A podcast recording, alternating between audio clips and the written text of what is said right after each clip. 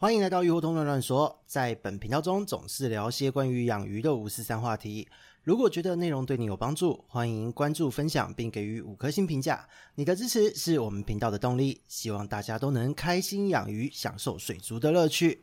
Hello，大家好，这里是鱼活通乱乱说的梧桐，我们又见面了。今天呢，又是来到了很重要、含金量很高的一集哦，又是到了我们的完全攻略话题。那在开始之前呢，也是要跟各位打声招呼哦，就是呃这几天天气变化蛮大的，不知道各位过得好不好？那当然，人的身体健康要顾，但是很重要的一点是在于说，养鱼的朋友们，呃，你的鱼如果体质调理的够好。这两天的天气震荡，请好好的把握。这是来自于天然的温度震荡，并不是你特别要去调整它要降温。所以呢，这一段时间，如果你的鱼体状况都是准备好，这个震荡很有可能就会让它在这一段时间有繁殖的喜讯发生。所以呢，如果想要繁殖的朋友，请好好把握这一段时间。这一周和下一周都会有类似的天气状况，所以请好好把握。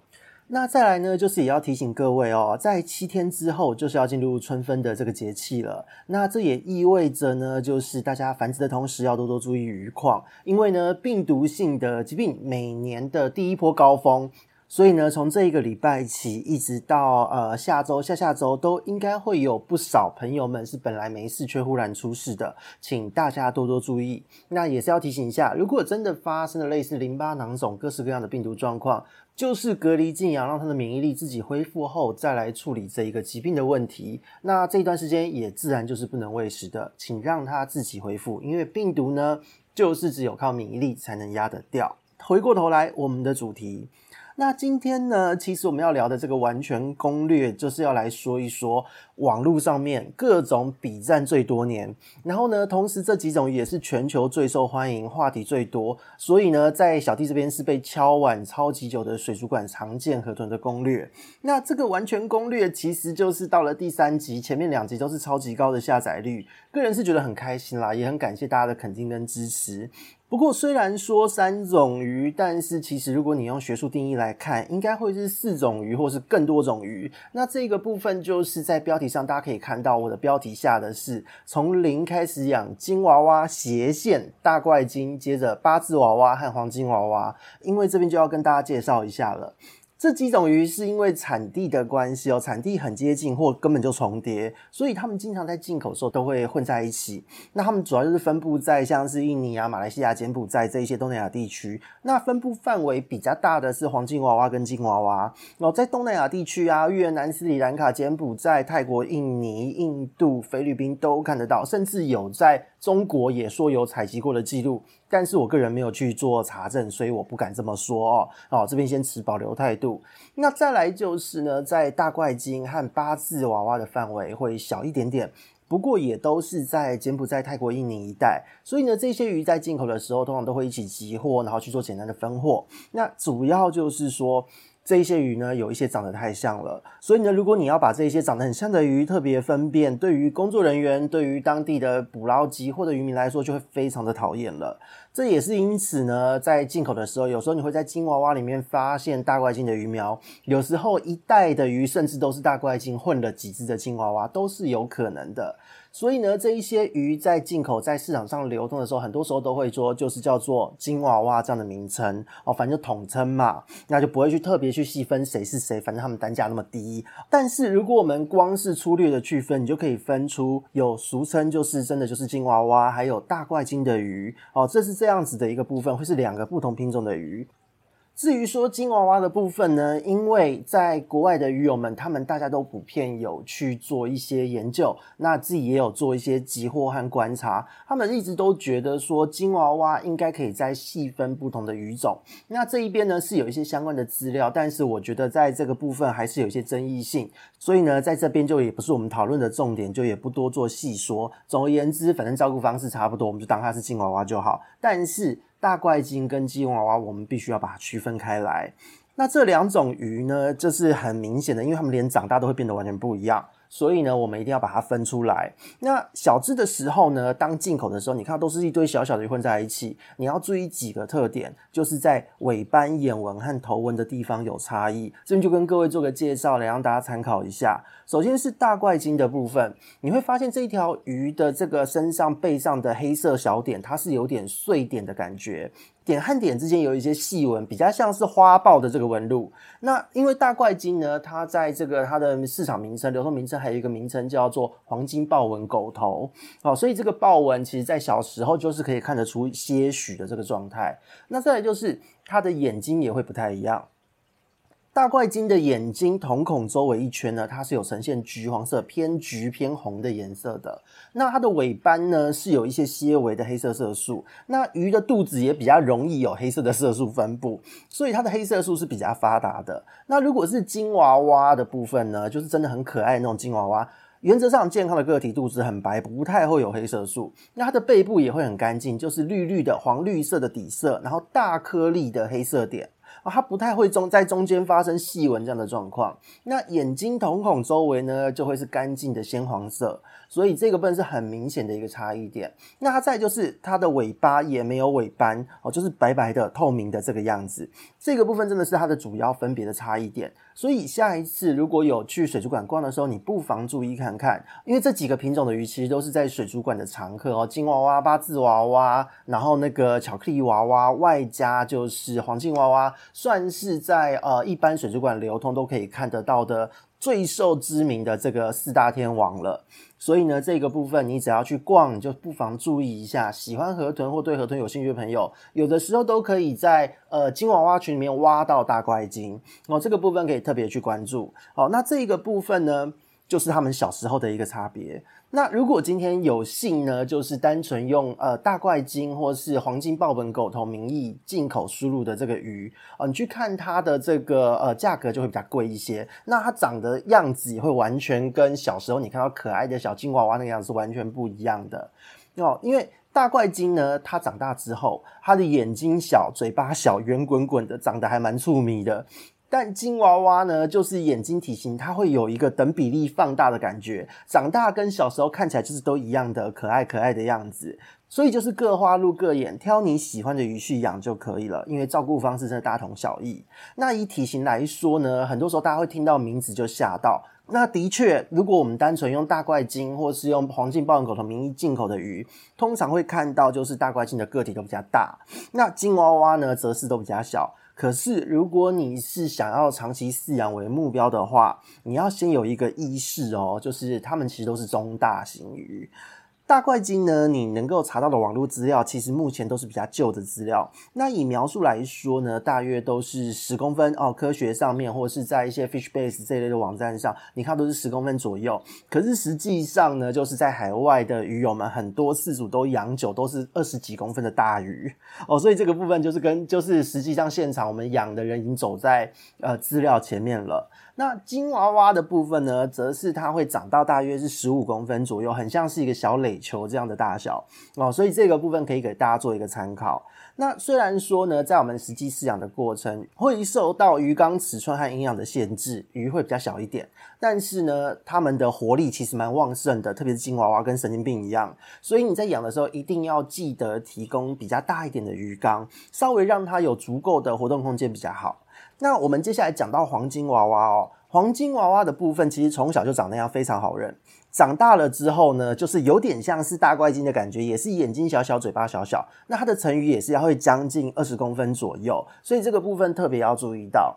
那今天要讲的这些鱼种之中呢，最适合小型鱼缸长期饲养的，其实就是八字娃娃，因为八字娃娃的成体大约就是在七到十公分左右，而且呢，大只也很可爱，等比例放大而已。所以呢，这几种鱼就是分享给大家，希望大家在饲养前能够先做一些简单的心理准备，知道它可以养多大哦。所以这个是很重要的一件事，因为这关系到之后我们要介绍的鱼缸的设置，你采买的东西是在什么程度。所以呢，这一个部分先让大家了解到。那不过好是好在哦，这一些鱼真的就是饲养方式差不多，所以不用担心养个鱼没那么复杂。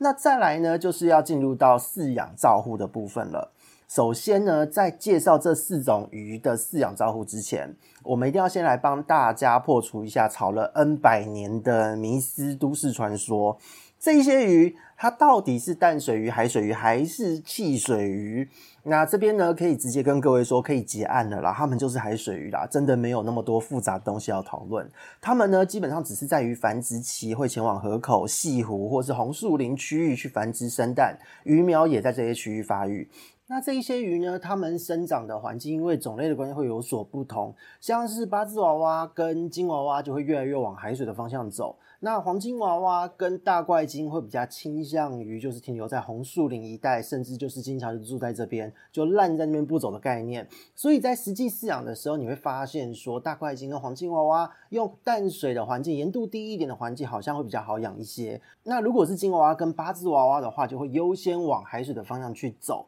但是不论如何，他们可以接受的水域呢，就是在比重一点零一六以上，都会是一个很稳定的环境。过去呢，也有东南亚的人，其实就是啊，他们去海边玩，拍摄到接近繁殖期，就是跟着潮汐冲到浅滩，冲到就是准备要往那个河口红树林区去产卵，结果被滞留在那边的金娃娃群，这个算是少数有记录到的影片。因为其实有蛮多人会吵一件事，就是说，哎，怎么没有看到捕捞的一些影片？怎么什么什么？那这边只能说，Hello，以商业来说，没有人会这么热心的告诉你哪个地方可以捕到什么。曝光了这些资讯，就等于断掉自己的财路，还有采集点，这很有可能会造成自然的破坏，或是鱼种的一个崩盘。所以，请大家就是别闹了哈。我们只要它的习性，知道它是怎么样养就好。因为呢，这一些鱼其实现在的研究很多，特别是金娃娃。金娃娃呢，目前它是已知脊椎动物里面基因组最少的鱼而广为研究，一直都是遗传学相关的研究材料。研究人员呢，要怎么照顾它们，应该不用多说了哦。你要研究这个动物之前，你也必须要了解它，所以这些资讯其实大家都知道。那总而言之，就是绝对不会用纯淡水去养。虽然说它们蛮便宜的啦，有很多的实验室根本就没有养，反正水族馆全年都有，就是想要分析的时候再去买鱼回来固稳就好了。那在过去呢，就是有些相关研究是透过鳃的氯离子通道去确认，因为淡海水鱼的氯离子通道是不同形态的。那在这个研究中也已经证。实这些鱼呢，它们的渗透压调节模式，它的机制已经就是归类在海水鱼了。所以呢，这个部分在学术上还有我们现场的饲养中都已经有这样的经验，在各国玩家之中也已经是一个很普遍的认知了。所以呢，没有所谓的海水淡化，也没有什么的汽水鱼，也没有所谓的淡水，它们就是海水鱼，就是这么简单哦。所以这个部分就请大家。不要再去争论这件事了，真的很过时哦。那只是说，有很多人还是会问，为什么水族馆说它可以养？那也有一些事主会说，诶，我在淡水养两年都没事啊。那这边就要跟各位也做一个说明。首先是这几种鱼的寿命非常的长。金娃娃、大怪鲸、八字娃娃、黄金娃娃，它们平均都是十四到十七年左右的寿命哦。那前一阵子呢，甚至就是有日本的鱼友，他一直在分享，他说这是他养鱼的第一条鱼，然后呢养了十五年左右，寿终正寝。所以这个部分就是真的，呃，在海外这一些知识都是非常普及的，大家也都知道要怎么照顾它们。所以今天这一集希望就是给大家做一个呃标杆级，可以知道说大家怎么样去做一个很好的维护和照顾。甚至是繁殖育苗。那在这边也要有一个概念，当你养这一些鱼的时候，如果你没有把它养活超过十二年，其实都是你照顾不当哦。这个部分我们的饲主自己都要有一个自觉哦。那特别是在海外，真的就是繁殖记录、缸内繁殖记录都是已经有的。甚至在台湾呢，也有前辈是繁殖成功、育苗成功过的。那小弟这边也是有繁殖过，所以就是说，呃，人生真的蛮难的哦。当二十年前小弟在养的时候，呃，就是在台湾的社群论坛说这一些话的时候，我还被比赞，还有人在跟我赞说它是汽水鱼，它是淡水鱼，我就真的觉得是蛮有事的，因为其实当时就是赞这些话题，赞到觉得好腻哦啊，我都已经养出来，你跟我说这些干嘛？所以后来我就在那个社群之间销声匿迹，自己养自己的，因为当自己养，发现很多新世界，这个是属于一个自我探索，自己在养鱼过程中的发掘还有观察，所以这个部分其实带来的乐趣，比起在网络上跟人比赞，我觉得有趣的多。多所以这边也分享给各位。那在近期呢，就在上周也有看到小弟的粉砖这边有分享。那就是在海外的一个社群，也有在粉砖上面试出了，就是几篇 paper 记录了，就是在呃观赏水族方面流通的河豚的繁殖资讯。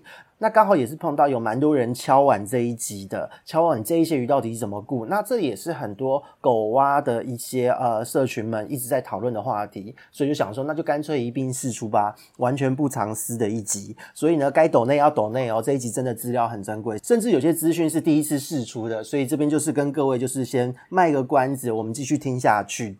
因为呢，有很多在网络上面一直在讨论的一些话题的关系，所以现在有很多人的观念其实蛮错乱的。那这边也就是要再次跟大家澄清哦，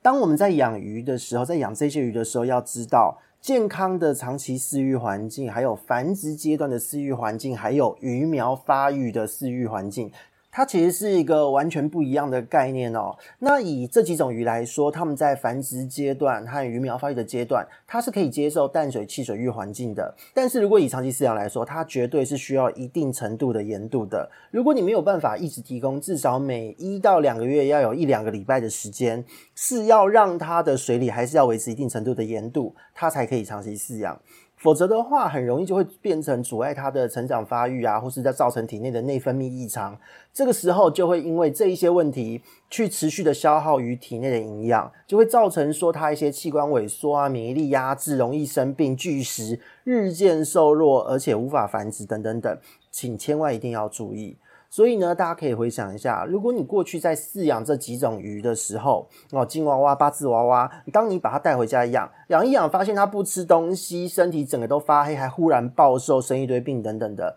其实就是代表这一条鱼它已经内耗的非常严重了。那在这边呢，就是因为也要讲一下哦，这一条鱼真的养太久太受欢迎了。那小弟也知道有很多人会说这一条鱼是被淡化成功，可以长期这样养。那这边真的是超级无言的，因为帮这条鱼平反一下，它真的不是那淡化成功，它只是还没消耗光，还没死而已。那也有人就是会问说，如果我把它养在淡水里面，你刚刚说它会营养消耗，那我给它超级充足的营养可不可以？那这边也直接回答哦，就是。为什么你要这么吃力不讨好呢？海水鱼呢，它因为营养的需求、代谢机制就是会跟淡水鱼不一样，它需要大量的从食物中去取得脂肪酸，而养在海水给海水鱼饲料，或是说你费工一点给滋养过的虾肉啊，甚至去康虾等等的这些东西都很轻松。可是呢，这一些东西你说它可以丢到淡水，也可以补充营养，是的，不是不可以，它可以吃的话可以，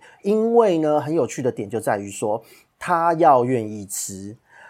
这一些鱼呢，它养在淡水里面是非常难开口吃饲料的。这个可以推测是说，因为他们对于味觉、嗅觉的受器在海水里面的呈现是完全不同的，所以丢下去他们根本就不吃也不看的，这是很常发生的一个状况。那同时呢，也因为有渗透压问题，它体内一直在持续的消耗能量维持它的渗透压平衡。那所以不论有没有提供它充足的营养，它只要拒食不吃，或是它不开口，后面你根本没有戏唱。它连吃都不吃，怎么去补充营养呢？更不用说，就是它在淡水环境中很容易就是会免疫抑制，这时候有超级高的风险会生病，一生病更加不会吃，所以干嘛那么累？你就乖乖养海水不就好了？它是可以养到非常轻松愉快的哦，丢什么都吃哦，而且状态活力会非常的好。因此呢，这几个炒了几十年的都市传说，我们先把它破除之后，我们就可以进入主题。那也因为就是这四种鱼的饲养、照顾啊、繁殖模式其实大同小异，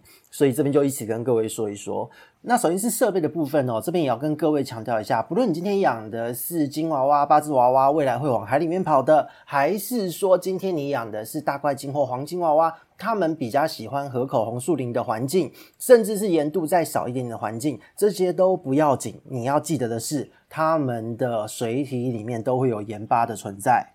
这个部分呢，你首先要有心理准备，它是要有海水鱼饲养的这个需求的，所以你把它放在鱼缸附近的这个位置呢，它的这些电路啊、金属制品，请你离远一点，或是稍微照一下，因为呢，当水分蒸散的时候，盐分多少都会锈蚀漏电等等的，你要经常擦拭。那再来就是台湾有的时候难免会有地震，当一震出来，海水碰到了呃，可能是插座之类的，是非常可怕的一件事，所以呢。请大家注意，就是它这个鱼缸摆放周边的东西，你要稍微注意一下颜色的问题。那再来就是呢，鱼缸尺寸的部分，养鱼一定要先有缸嘛。这边一定要强调一下，建议你要有一尺到一尺半的鱼缸的大小，因为它们活力比较强。虽然说它们一开始养的时候都不大，那一尺到一尺半的鱼呢，你可以养多少数量呢？基本上呢，你是可以养到三到五只左右的小型个体，因为你买回来可能是鱼苗。那八字娃娃，因为它在这几种鱼之中，它体型最小，它是可以这样养一生的。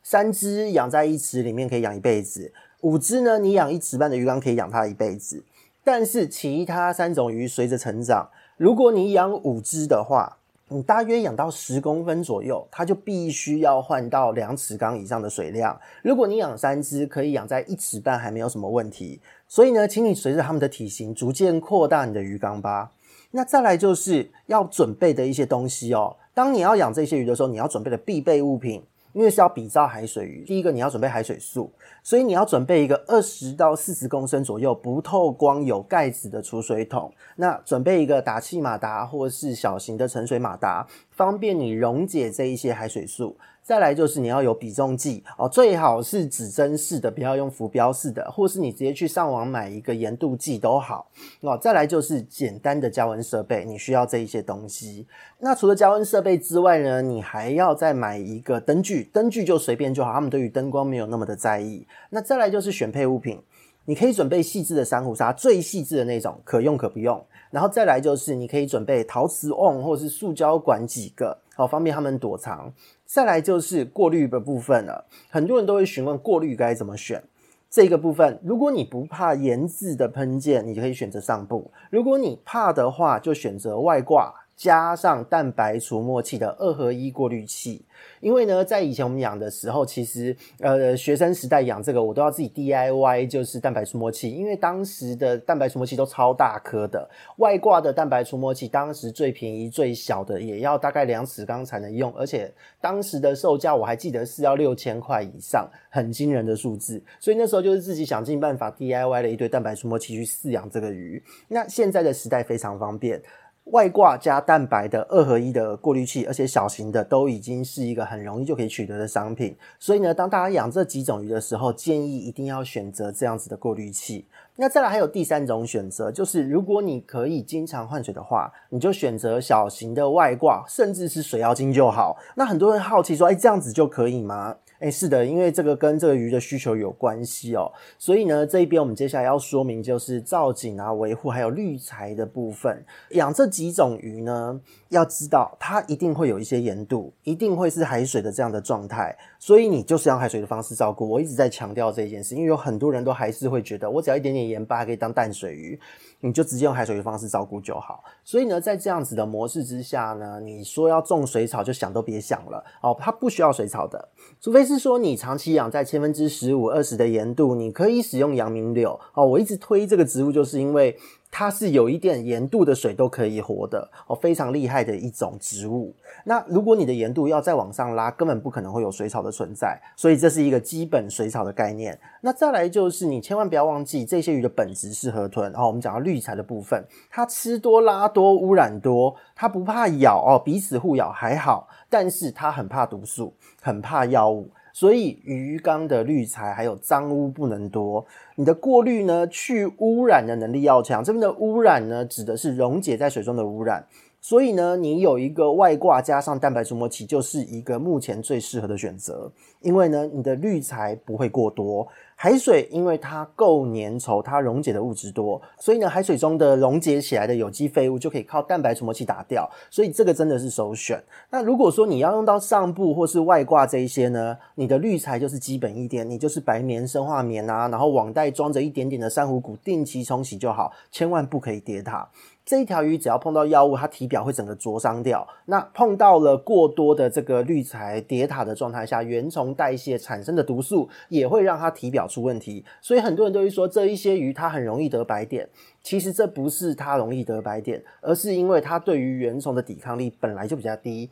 当你的滤材多、原虫多的时候，自然而然上身体的几率就会高，所以它就会发病。当它生了这些病，它的黏膜的这个代谢能力、抵抗能力都很差，后续又发生什么怪事，哦，就都不意外了。哦，所以这个部分我们要有一个心理准备，养这些鱼滤材不能多哦。强大的蛋白除沫器在海水的环境下是非常必要的。那再来呢，就是要讲到长期维持，因为鱼缸它会长青苔，它会有菌膜。那这个地方就是要强调，这些鱼它是河豚，嘴巴很贱，会乱咬，牙齿又利。那海水里面呢，我们经常拿来清理藻类，都会靠就是呃除藻螺，就是所谓的黑中螺。那再来就是利螺，这一些生物呢，都会被他们想尽办法干掉。因为当这些螺在吃青苔的时候，伸出来的触手甩呀甩的，对于他们来讲就是有一个呃无法抵抗的诱惑存在。所以总而言之，当你养这些螺，在这个鱼缸里面，你可以把它当成是消耗品或补品。这一些鱼，他们看到就去想咬啊，螺吃一吃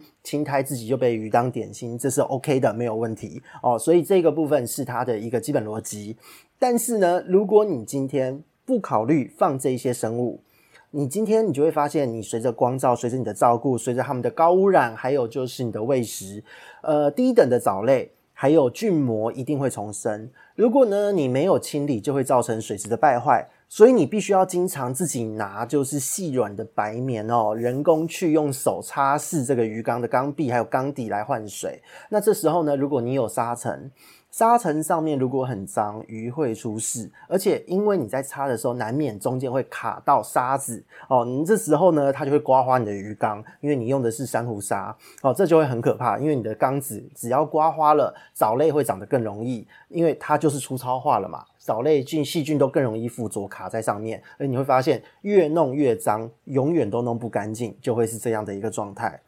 所以呢，讲到这边就会推荐，希望可以长期轻松管理，而且甚至你想要挑战这几种鱼繁殖的人呢，你底部。要么就是裸缸，哈，鱼缸的底部；要么就是裸缸；要么就是超薄、超细的沙层，而且不要铺满，千万不要铺满满的一层。如果说你今天发现它长东西了，卡够了，你脏了就把它抽掉，整个全部的沙子抽换掉。一来是把它当消耗品用，你也比较轻松；再来是它也不会刮坏你的鱼缸。所以这一个部分就是一个小小的建议。那到底他们要怎么造景呢？除了刚刚讲到的塑胶管那的东西可以使用之外，再来就是你也可以买一些有造型的一些假的塑胶制品，比方说假的树洞之类的，这是 OK 的。那再来就是。你的造景核心应该会是以一到两颗大颗的珊瑚骨、大颗的古老石为主，它可以维持住你整个鱼缸的硬度。那当然，如果你要增加青龙石之类的，也是没有问题哦。主要就是方便你拿起来定期刷洗，再放回去就可以了。那再来就是这一些石头，你要挑稍微大一点，但不能太大，因为它们的活力太强了。它们只要有地方稍微靠着可以躲避就好。如果说你今天买一颗超大颗的放在鱼缸那边，它们很容易会因为活动的空间受到了压缩而感受到紧迫，那有的时候你就会发现有鱼卡在哪哪个地方死掉了之类，都是有可能会发生的。所以这个部分它要稍微大一点，但是不能过大，是这几种鱼的造景选择的原则哦。你以后在清理的时候，就是拿起来刷洗一下哦，就在水龙头下自来水没关系哦。用刷子好好的刷一刷，再放回去就好。好，这是它的基本维护。那光照的部分呢，就是真的很随便，因为它们是典型的日行性的鱼，它只要光照不要过强，强到它们都不敢出来那种，像一个白色的太阳一样。其他的部分真的是随便。那 pH 呢，布局，好，六点五，对，你没有听错，就是六点五，六点五到八点五它都可以。它的适应力超级强，因为它就是一个会在河口、在红树林、在西湖活动的鱼种。它的活力十足，对于水质的适应力超级强，根本不用担心和在意。那温度的部分呢？因为它都可以在西湖这种地方活动了嘛，它的温度就是很耐高温，它二十四度以上一直到二十七度都没有问题，但是通常都是设定在二十四到二十六度之间。那如果说你的鱼缸环境污染真的控制得很好，那水质的管理技术也够好的话，你要长期养在二十六到二十八度也是可以的。哦，在这个部分就是要看自己的个人照顾方式和养工。那比重的部分呢，就是建议不论如何，刚刚提过了，如果你是养金娃娃和八字娃娃这一类比较偏好海水的鱼，你用海水素去调整到一点零一六到一点零二二。那如果你是要采取长期淡水，只是要一两周给它用到有盐度的水。比方说，你可能是要养黄金娃娃或是大怪鲸，那你就可以使用千分之二十到三十五的盐巴去做这一短暂的时间处理照顾就可以了。如果你今天是用海水素预先调整好海水，或是你直接去买现成的海水，你可以就是用马达打气，方式完全溶解后盖紧盖子，遮光储存备用。那如果说你今天用淡水去养，就是用的时候再调整，只要盐巴溶解好就可以下。但是呢，这边要跟各位提醒。你真的有意要它长得漂亮、长得好，甚至要挑战繁殖，你长期使用海水素是最好的做法。而且不论你养哪一个品种，都是需要用到海水素的。那如果你真的很懒的话，至少要在挑战繁殖前三个月，你要换成海水素，它里面有很多微量元素是它所需要的东西，所以这个部分是一个基本水质环境的照顾的部分。那再来就是很多人也会问我养这个鱼需不需要养水？这边跟各位说一下哦，其实它不太需要养得太好哦，因为它其实大量的换水，维持干净，毒素少是最重要的。所以你简单的设好鱼缸，让它先运转个两三天，这个时候就可以达到很好的水质基本维持的效果。所以呢，他们真的不用养水养太久哦，养太久反而又长出一堆有的没有的，因为它的氨氮循环污染源并不完整，好，并不够，所以细菌没东西吃，最最后又是长出一堆拍米亚，所以养太久不是好事。所以这个部分是它的一个基本环境设置的部分。那再来，我们讲到鱼的部分了。当你要准备买鱼哦，你要买鱼的时候，今天你去看水族馆，它一定会放在淡水里面。那不管是不是店员不知道，还是你自己不知道，可能你听到这一集之后才知道，都没有关系。因为呢，他们为了商业的角度来说，用淡水去照顾这个鱼，去储备这个鱼是最节省成本的，这很正常。那这一条鱼的确，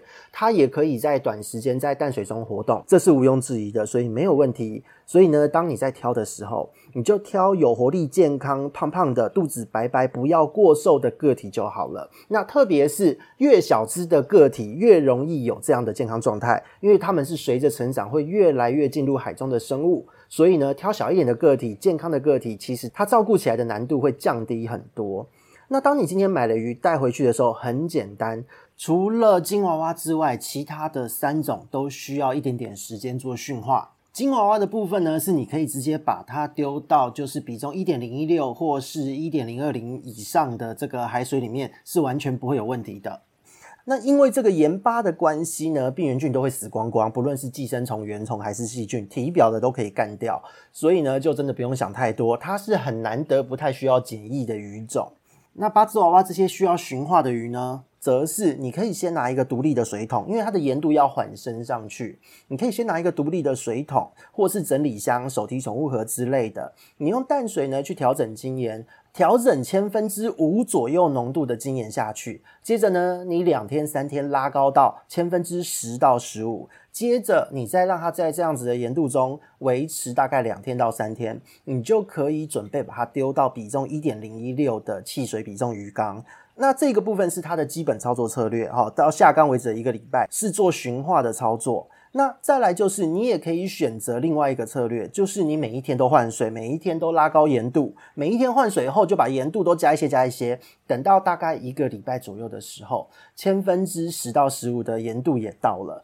你这时候再把它丢到一点零一六的汽水缸。那在这一段时间的操作呢，因为你的盐度一开始就是不适合淡水的病原菌还有病原虫存活的环境了。所以呢，你在驯化的过程，同时也是在帮它做体表的消毒，因此简易、观察、驯化是可以一口气做完的。那当你今天呢，在一点零一六的比重中养了一段时间后，就可以考虑把这个饲养的水中盐度比重上升到一点零二零左右，直接进入海水的饲养操作。那如果说你养黄金或者是大怪金，则是你可以考虑就用这个盐度，或是再给它稀释一些。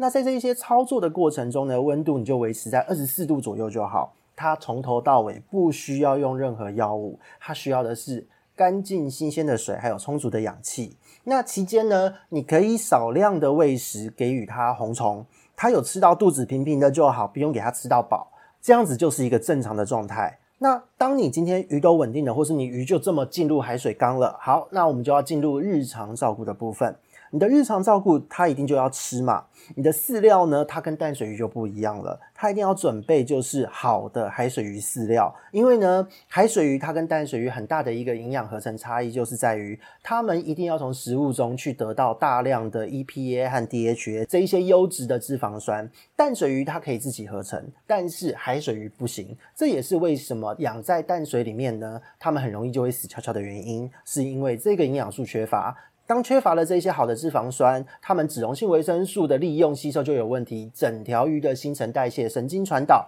发育，整个都会有问题。所以呢，养在海水，给它好的海水鱼饲料，这很重要。那就这边推荐，比方说像高过力的海水鱼饲料，或是海丰现在新出的 GP 加系列的海水鱼饲料等。这两排都是我目前很推荐的，因为目前有给予过其他品牌的或是分装的水产饲料，说真的，就是它的成长是有，换肉率是有，但是呢，它的抗氧化力。还有它的微量元素似乎有点不太够，就是呢，你会看到这一些鱼，他们会冲，但是养着养着，怎么肚子还是发黑，怎么还是瘦背，哦，会有这样的一个状态。所以这边强力推荐就是选择比较好的哦，维生素丰富，脂肪酸也丰富，一个很好的海水鱼饲料哈。高过力跟海丰两大厂牌是目前大推的。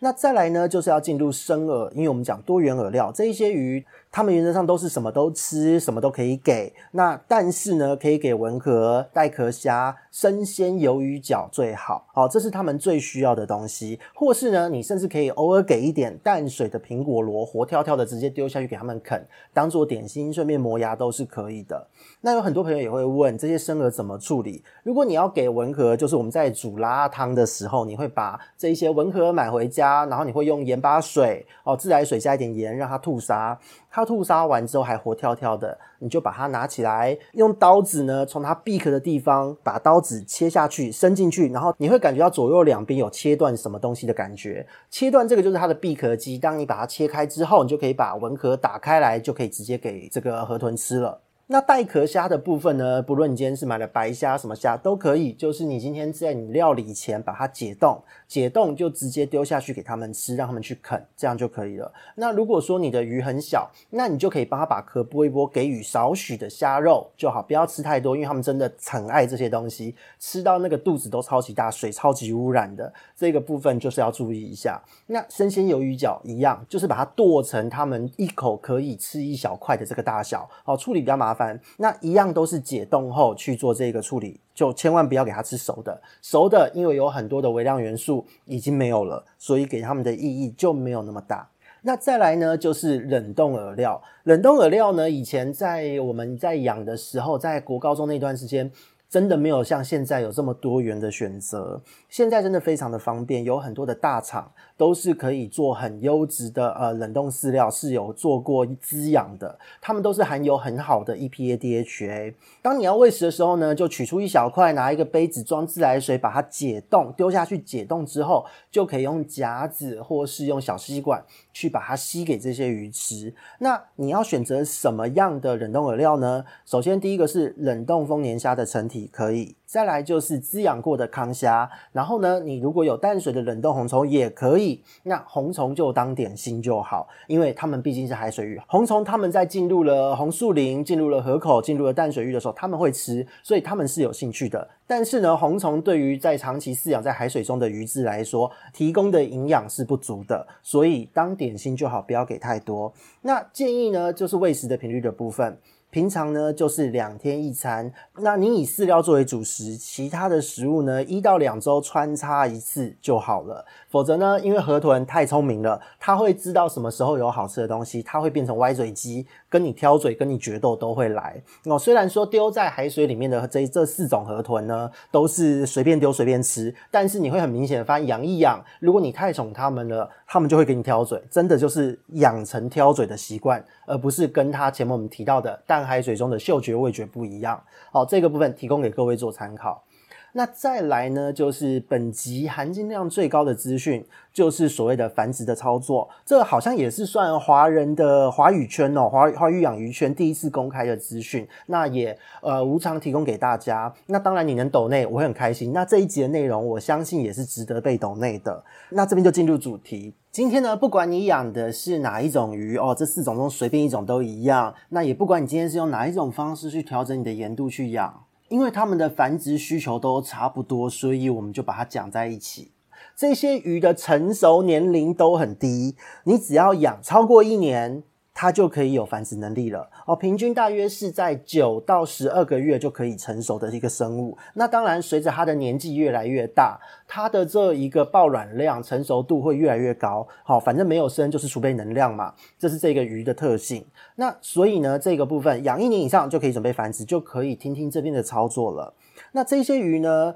因为它的公母长得很像，外观很难去辨认，只有母鱼的肚子会稍微大一点点而已。所以呢，当你在养的时候，你就用五只一组随机抓来养，好，那这也会增加公母鱼都抓到的这个几率。那当你买回来之后呢，你长期的饲养，只要按照我们前面介绍到的照顾方式，你只要按照这样的原则去顾，鱼的体质原则上不会太差，这个时候就可以走入产前的准备了。但是这边要跟大家说一下，这几种鱼是有一点繁殖季节倾向的。这个资料应该算是未公开资讯哦，是自己的经验再加上海外的玩家群呢，好几个这样子交流下来，把大家的整个经验和资料分享后概略统计出来的。原则上，这几种河豚它们会在春秋两季做繁殖，然后在夏季做发育。特别是在春天哦，这个部分是最好的一个繁殖时机点。然后在四月到六月开始要进入夏季的时候，会非常的适合。所以，如果各位手上本身就已经养的不错的鱼的话，你可以听一听这一段，做一个小小的准备。那繁殖之前呢，不论你以前呢，你是选择用淡水养，然后那个一个月、两个月加一次的盐巴，还是说你长期用海水养都没关系。只要它的身体底质是 OK 的，请你要预备三个月的时间，就是把它弄到海水处就对了，让它有足够的时间去吸收、利用海水里面的各式各样的微量元素，去调节它的内分泌。那这个时候呢，你的饲养比重要拉高到一点零二零左右，就是要标准海水了。你可能本来只有用一点零一五，甚至你用一点零一二这样的比重都没有关系。但是这一段时间，这三个月，你就是要用海水。这三个月的期间呢，你同时给它做冷冻康虾、丰年虾、成虾这些滋养的生饵，或是你天然的饵料。这一些东西对于他们来讲，在这一段时间很重要，而且你的喂食频率要拉高。我们前面提到，你一到两周一次穿插给，但是这一段时间，请你以这一些食物为主食，饲料作为辅食。哦，这个辅食其实你不给他也可以，但是你给他只是让他知道这还能吃，否则他之后真的会挑嘴到爆，繁殖后会挑嘴到爆哦。这个部分要跟各位做一个小小的说明。那当你在做了这个营养强化，让它育肥的这个阶段的时候，同时有两个关键要注意到。第一个是你的光照时间，你要稍微缩短一点点，每天可能减少个两小时也好。再来就是温度，你要稍微降低，降到二十二到二十四度。原本你养可能是二十四度，可能是二十六度，甚至有人养在二十八度都不要紧。但是在这一段时间，产前这三个月，请你把它控制在二十二度左右，稍微低一点的温度。这个部分的操作会促进它的内分泌去更趋于完整，而且它的身体的能量会十分的充足。哦，这个之后繁殖才耐得住，繁殖后也会有比较好的一个恢复状况。那当你做到了这个操作，你持续的饲养它，育肥了，那进入了繁殖前一个月，这个时候就开始要诱导它把这一些能量变成生殖腺的能量了。这时候呢，我们就要注意到盐度，因为这一段时间它在做繁殖预备的时候，它会逐渐的往河口、往西湖、往一些淡水的区域去做游动。所以这一段时间呢，不论你是一周换水一次，还是一周换水两次的朋友，你要注意到盐度一定要随着这一个时间呢去缓降。那一个月后呢，你就要让水质变成纯淡水，或是说你让水中的盐度呢，也就是用精盐去量哦。去称出千分之五左右的盐巴就可以了哦，这是它的一个繁殖前的准备。那在这一段时间，这一个月内，你也要把它的光照恢复三个月前的这个光照幅度。那就是比方说，在你正常的照顾之下，你可能养一年多、两年、三年都可以。你可能平常的照顾时间光照就是八小时，那你可能在繁殖育肥的期间变成一天照六小时，但是在这一个月就是恢复到一天八小时的这个光照时间。那你的温度呢，也要拉回到二十四到二十六度左右。当你把这一段时间的操作有做好，你应该会看到母鱼的肚子明显的变大，然后整只鱼都膨起来这样子。那这个时候你就是可以意识到说哪一只是公的，哪一只是母的。这一段时间会非常的明显，因为它的整个蛋就会开始爆卵，会开始饱满起来。如果你没有发现这个行为，就是你真的很晒，可能是五只都公的，或是说你前面的营养不够，操作不对。那这个操作不对可能是什么？你今天乱下药，有定期驱虫的，凡是驱过虫，特别是用用用过童药啊，特别是喜欢用孔雀绿或是用黄药，同时又搭配了加温去做这个操作的朋友们，你这个鱼的生殖腺很容易就会受损。这一个部分是药物的部分，再来就是另外一个毒毒素的来源，会是滤材过多、堆成塔的朋友，滤材的种类不对，导致了毒素的大量累积。他们在做了这个操作后，应该也是毫无反应的。所以呢，这个部分就要了解到，水中的过多的药物，或是你选择的不对的药物，或是说毒素的累积，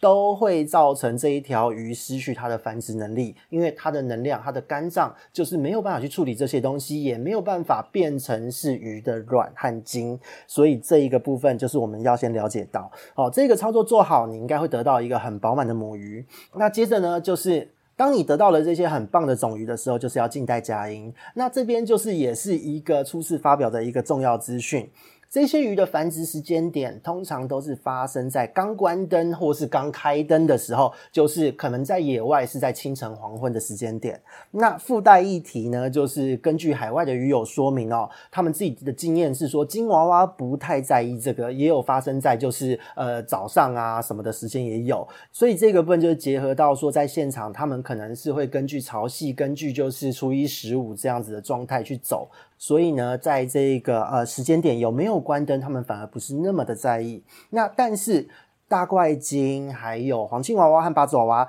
都是在开关灯的时候会比较有繁殖的这个行为。那繁殖的时候就是一票鱼挤一挤，一口气就一次喷蛋。那它喷蛋是一次整个鱼会销售下去，这种狂喷。那喷下去之后喷满地，它们不会固蛋。那不会固蛋，所以就是麻烦一下，你要自己去收这个蛋。如果你没有收蛋，它在圆缸的底部，在那个地方是可能会发霉、长细菌，让水质坏掉。因为这一些鱼的蛋，它是有一些毒性在的，它们自己也都不是那么爱吃。那当然吃了，也有看到一些个体是会吃，吃了之后好像也没有怎么样。可是别的鱼，就是照目前大家统整出来的资讯。他们生出来的蛋，别的鱼是不太会去碰的，所以这个部分就是我们自己饲主哦，看到它生蛋了，自己要勤劳一点去收蛋哦，这个真的是非常考验手速的一个操作。那这边呢，也是额外再附加一个资讯，当这个鱼繁殖的开关打开之后，只要生了第一次。那大约会是在一个月到一个半月的期间，大约会是一个多礼拜哦，就是在这一段期间内，可能是十天到十四天左右的时间，它就会喷一波蛋。然后呢，喷完之后，再经过了这差不多一个多礼拜的时间，又会饱满起来，它会一直连续这样生哦，所以产卵量其实蛮惊人的。那这边也是提醒各位，繁殖过后，请记得帮鱼好好的进补一下。那再来呢，就是当你收蛋后，就简单照顾，给它干净的水，弱弱的打气，给它少量的药物去防止发霉，防止长细菌，防止原虫去攻击它。那这时候你在照顾它的时候呢，水质呃用自来水照顾就好了。我以前也是这样顾的，就生出来了。那它孵化的时间大约是一个礼拜左右。出来之后呢，就是收卵黄囊，大概又要三天到五天，根据温度而定。那我的温度大约都是控在二十二到二十四度。如果你的温度又稍高一些，用二十四度到二十六度的温度，它的时间会缩得更短一点哦。所以这个部分是它的基本收卵黄囊的时间。那当它收卵黄囊后呢，你可以开始给一些围虫啊，滋养过的小型丰年虾无节啊，给一点水藻等等的。大约两个月的时间呢，就可以开心的丢小红虫给它吃。第三个月开始呢，你就可以开始慢慢的拉高盐度到千分之五。接着呢，就是开始驯化饲料，逐渐拉高盐度。到六个月大的时候，就可以当大鱼照顾了。那这时候就是等于海水鱼的状态。那讲到这边呢，其实这一些资讯呢，真的就是呃首次发表，那是自己过去的操作经验。加上海外鱼友群之间大家交流后整合而成的。那如果说是有兴趣要挑战的朋友，不妨试试看，因为操作其实你说复杂也没有那么复杂，就是几个逻辑而已。那它虽然不是什么名贵的鱼，我要你花心力照顾，但是过程很有趣。那只是个人的操作经验是在呃跟各国玩家讨论的时候也是比较特别的，因为小弟呢是只有准备淡水，还有用精盐调整千分之五的这个盐度的水，那就可以完成整个繁殖和育苗的操作。那海外的鱼友们其实照顾蛮费工的，很多都是他们连这个调整都是用海水书去做配置，那但是养成的结果是接近的。所以呢，如果大家是想要挑战，手边也有种鱼的朋友，那不妨试试看，就是用小弟的方式，稍微简单一点操作，不要增加自己太大的困扰。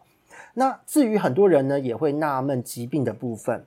这个鱼呢，它其实非常的单纯。疾病的部分，我们为什么放到最后简单的讨论？因为呢，这条鱼的逻辑它就是河豚嘛，它滤材多的时候，毒素多，一定生病。养淡水呢，长期下来一定生病，因为体质就会弱。再来就是，如果你乱下药物，它就会暴毙或衰弱，同时也会影响到生殖腺内分泌的发育。再来就是你的饲料如果营养不足，饵料有问题，它也会长不大，生长停滞或是暴毙。所以呢，死因几乎全部都是这一些疾病问题，已经不是它的直接死因了，它只是最后一根稻草，因为它本身非常耐病。因为呢，这一条鱼的特性就是。它们超级不耐药物、毒素、细菌，但是很耐高温。可是呢，很多人的习惯就是，呃，我升温就是一定要下药，然后一定要用黄药，一定要用什么的这些高残留、高刺激、高渗透性的药物。这个操作会要他的命，因为高温的时候它代谢快，好，这个时候它还不怕。可是你用药物下去又是高毒性的，它就会整个毒在身体里面跑，整组就坏掉了。所以高温加药物是大忌。所以呢，在养这些鱼讲到这边，生病时到底该怎么办？这些鱼最大的特色就是耐盐巴哦，它们是可以在河口、在海水里面跑来跑去的鱼。所以呢，当你今天养在淡水的时候，在淡水环境中生病。直接下千分之五到十的盐巴，直接下哦都可以哦，完全没问题哦。基本上体表的问题什么都能好。那海水的环境中呢，它如果生病的话，就算它的比重一点零二二、一点零一六都没关系，你就直接把它丢到淡水里面去，它也什么都能好。这个部分呢，就是了解到它真的很耐。那偶尔呢，会有野生的个体有寄生虫问题，比方说二口线虫啊，就是像蚊香那样子在身上，在它的腹部体表那一带的位置，会看到一个蚊香这样的圈圈。你可以把它用针挑出来，搭配伤口的简易消毒，丢回去之后几天就恢复了，非常的厉害。那讲到这边呢，今天的完全攻略系列，坦白说，这真的是零保留，而且还曝光了在连学术方面都没有完全公开的资料，含金量超高。该抖内的麻烦各位抖内一下哦，那在这边最后也帮大家总结一下。简单来说呢，像之前我们聊到的红眼娃娃那类，它们会在淡水里面主力生长，进入下游潟湖觅食来繁殖育苗。同时呢，它们会随着发育的这个阶段前往淡水的水域。哦，这是红眼娃娃那一类的。那今天讲的这几种呢，是反过来，它们在海水里面主力生长，会进入红树林、潟湖、浅滩或是是下游的区域繁殖发育，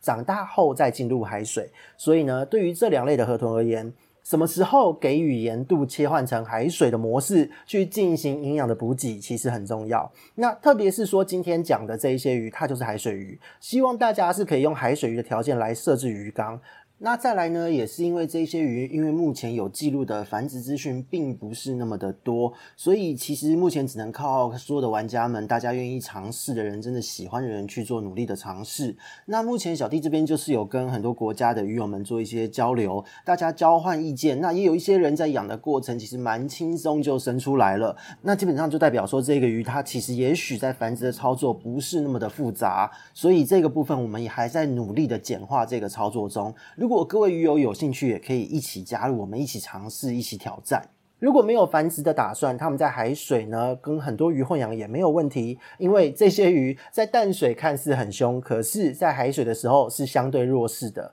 以前自己在养的时候，就是还有小丑鱼把金娃娃哦，就是打到满缸子飞，甚至跳出鱼缸的状况，非常的吓人哦。他们在里面跟个小喽啰没什么两样。所以呢，除非你真的想要繁殖，才会需要比较去呃做一些费工的处理和操作，其他时候都是轻松照顾，就是跟一般的海水鱼一样养就好了。